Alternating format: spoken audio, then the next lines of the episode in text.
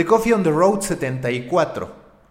Era el 2012 y el New York Times tenía apenas 500 mil suscriptores digitales. En 2011 había iniciado su apuesta por las suscripciones digitales como el camino que debía recorrer para sobrevivir ante un incierto futuro.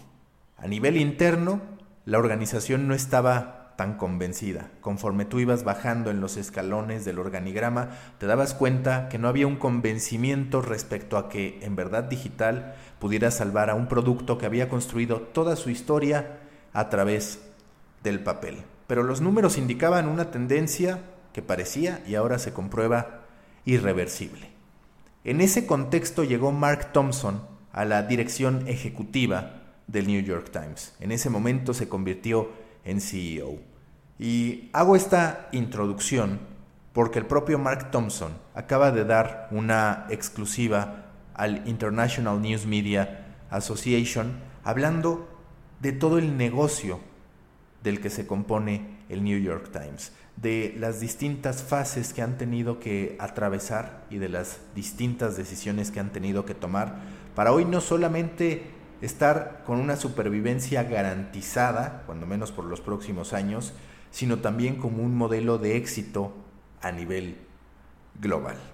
También deja muchas frases para el análisis. El primero es que aunque se trata de un periodista, siempre habla de un modelo de negocio, siempre habla de conceptos como retención, de conceptos como entender el customer journey, de conceptos como lograr generar dinero a través de categorías que no necesariamente son la información dura, como lo ha hecho con Modern Love y su traslado a Amazon, que fue todo un éxito y de hecho ya se anunció la segunda temporada.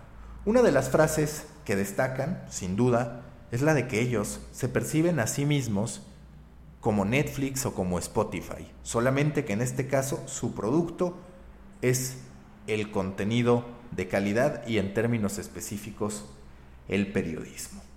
Con eso en mente fue que el New York Times ha logrado incorporar a 300 periodistas a lo largo de los últimos años para dar un total cercano a los 1.750 periodistas.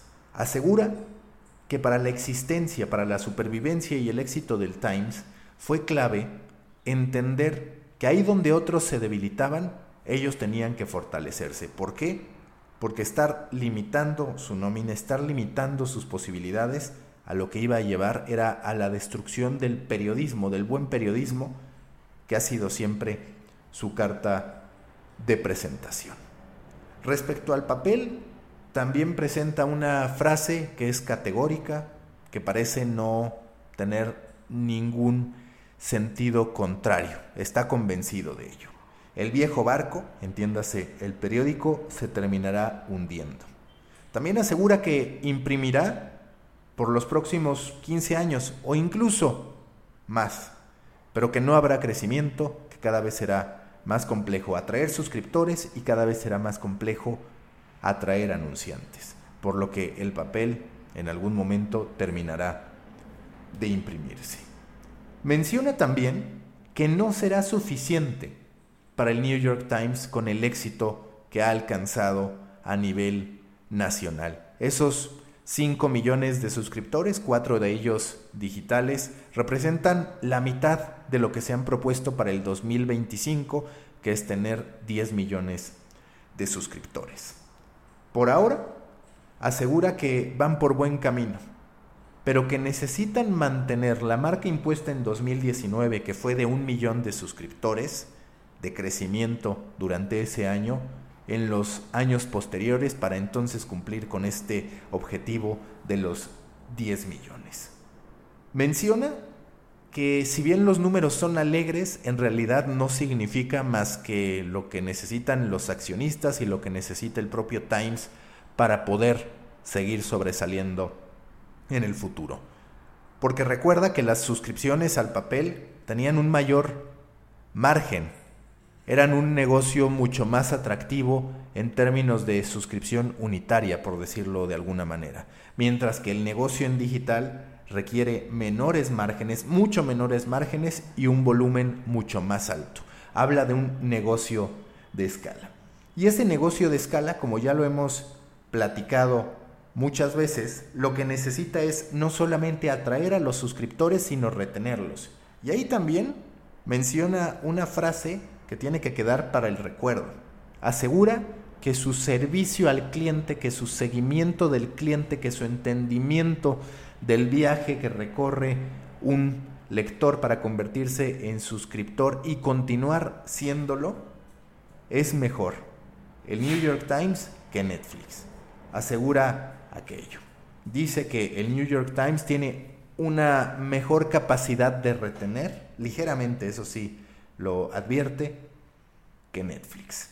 Lamenta y celebra al mismo tiempo que en realidad no tenga mayor competencia, que el New York Times esté en una posición única respecto al esquema de suscripción y también comprende, por supuesto, que son muchas las barreras de entrada para cualquier otro jugador que quiera construir un negocio digital tan grande como el que ellos están desarrollando. Tiene claro, como lo mencionaba, que no será suficiente con Estados Unidos, que tienen que conquistar otras regiones. Y cuando se le pregunta respecto a su estrategia, él advierte que no pretenden competir, porque no pueden, a su juicio, competir con ediciones locales. Lo que él dice es que las ediciones internacionales del New York Times le explicarán el mundo al mundo, darán esa información global que pueda penetrar en comunidades específicas, pero no se ve en la capacidad, por el gasto que implicaría, de poder competir con las fuentes locales que dan un seguimiento específico a una región y a una audiencia determinada. Respecto a qué consejos daría a jugadores locales de menor tamaño, reconoce que es muy complicado construir un modelo de negocio a escala cuando necesitas poder garantizar tu supervivencia. Y refiere que hay otra visión, que es la optimista, que estos medios locales, estos medios que están mucho más ubicados en una posición geográfica específica, tienen la gran ventaja de construir audiencias con más barreras de entrada. Es tan específica que si tú logras encontrar un modelo de negocio que te permita buenos márgenes, puedes mantenerte en el negocio por un buen tiempo. Habla también en esta entrevista de cómo el periodismo tiene que exigir un mejor trato a las grandes plataformas tecnológicas y en particular a Facebook y Google. Como Jonah Peretti en su momento lo mencionó, como el propio Rupert Murdoch en su momento lo analizó, ahora es Mark Thompson el que asegura que así como es cierto que las plataformas tecnológicas contribuyeron a que el contenido de los medios de comunicación llegara a nuevas audiencias, es cierto que el contenido de calidad termina ayudando a esas plataformas tecnológicas a ganar una reputación, a ganar un prestigio y a ganar tiempo de estancia del usuario. Por eso llama a una renegociación en la que las plataformas tecnológicas se comprometan a reconocer el valor del contenido que se le está permitiendo distribuir, que se le está permitiendo tener en la plataforma. Se trata de acabar con este desequilibrio, con esta desventaja en la que siempre se habían visto los medios de comunicación para que se encuentren en un punto de igualdad de condiciones y en el que siempre, eso asegura, la experiencia completa tendrá que estar en los canales propios y a través del impulso de las tecnológicas, en particular Facebook, para que los suscriptores puedan llegar a esa experiencia completa. Menciona en los desafíos hacia futuro algo que es trascendental y que muy pocas empresas entienden.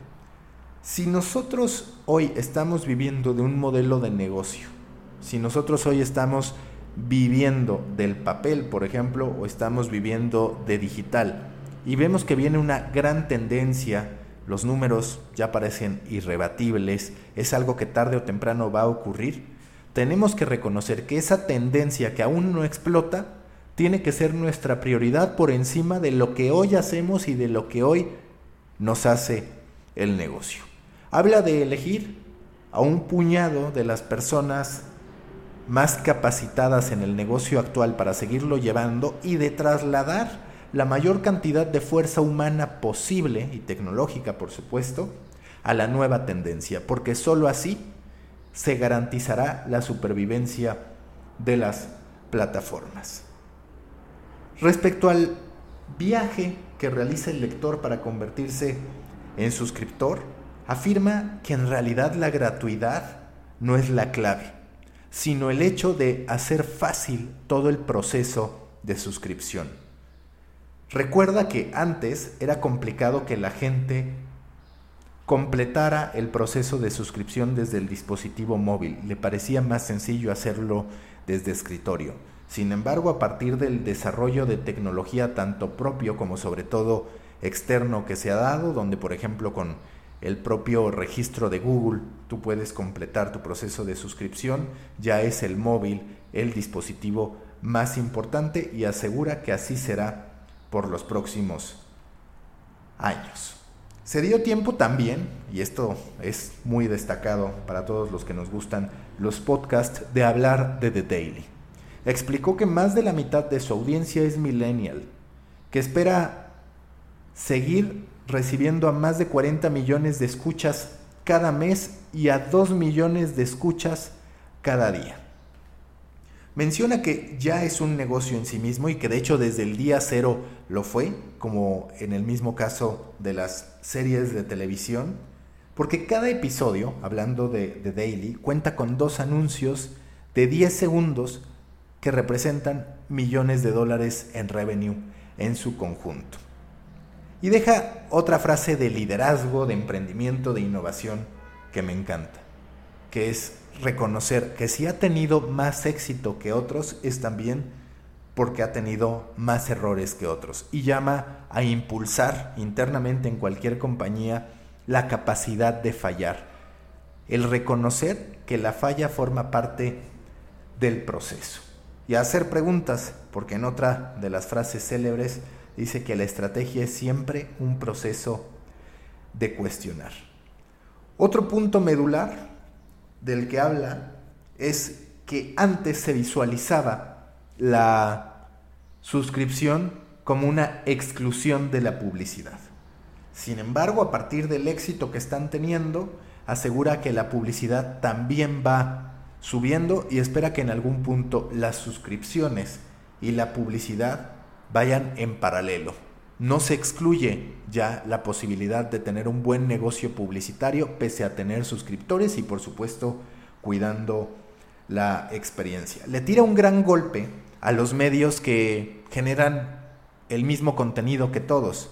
Dice que ese negocio está acabado y que tarde o temprano aquellos que han logrado sobrevivir bajo ese modelo de estar haciendo lo que todos, de estar replicando, van a terminar muriendo. Y finalmente, algo que ya en su momento hemos platicado, todo trabajo es un trabajo en proceso. Todo proyecto se está construyendo día con día y la clave, la clave garantiza es convertir el consumo de tu producto en un hábito. A eso es a lo que aspira el New York Times. Recuerden que los espero en Proyecto Morona, grupo en Facebook para pequeños creadores de grandes ideas, en el company page de Story Baker, en The Muffin, el newsletter que escribo cada semana con insights de la industria y el marketing digital y por supuesto en el canal de Telegram. Ahí les voy a compartir gráficas que complementan este artículo, esta entrevista que les resumí. 15 minutos me parece de muy buena información. Hasta la próxima.